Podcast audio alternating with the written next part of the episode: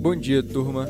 S&P e Nasdaq tiveram dia de alta ontem e hoje os três principais índices futuros americanos voltam a subir após o presidente Joe Biden anunciar o plano de investimento de 2,25 trilhões de dólares na infraestrutura dos Estados Unidos.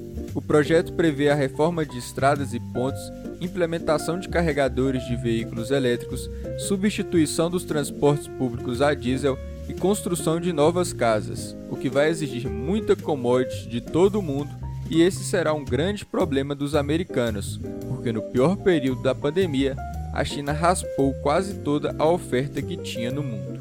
As principais demandas serão por aço, cimento, cobalto, lítio e cobre.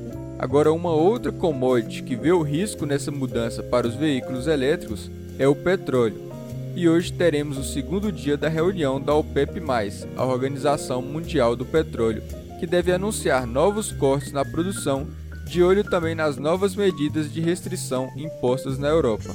Ontem a França voltou a decretar lockdown. Entretanto, o mercado europeu sobe agora pela manhã, animados com os dados de PMI industrial que mostraram uma expansão acima do esperado para o setor.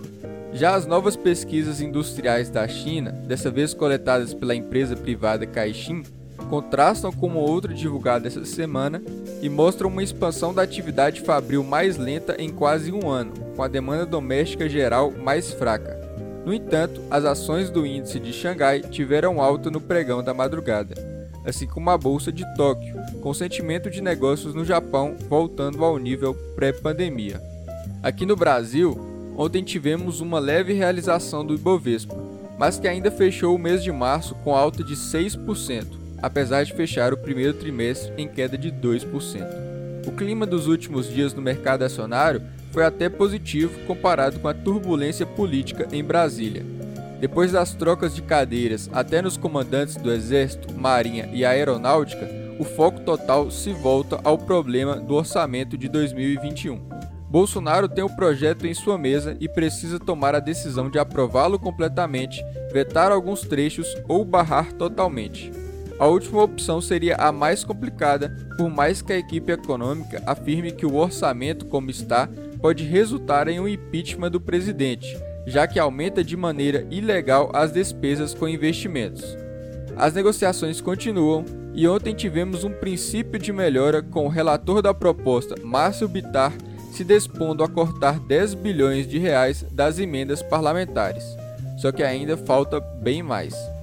Para a agenda de indicadores, também teremos PMI industrial nos Estados Unidos e Brasil, além de pedidos de seguro-desemprego americano, produção industrial brasileiro e a balança comercial no Brasil.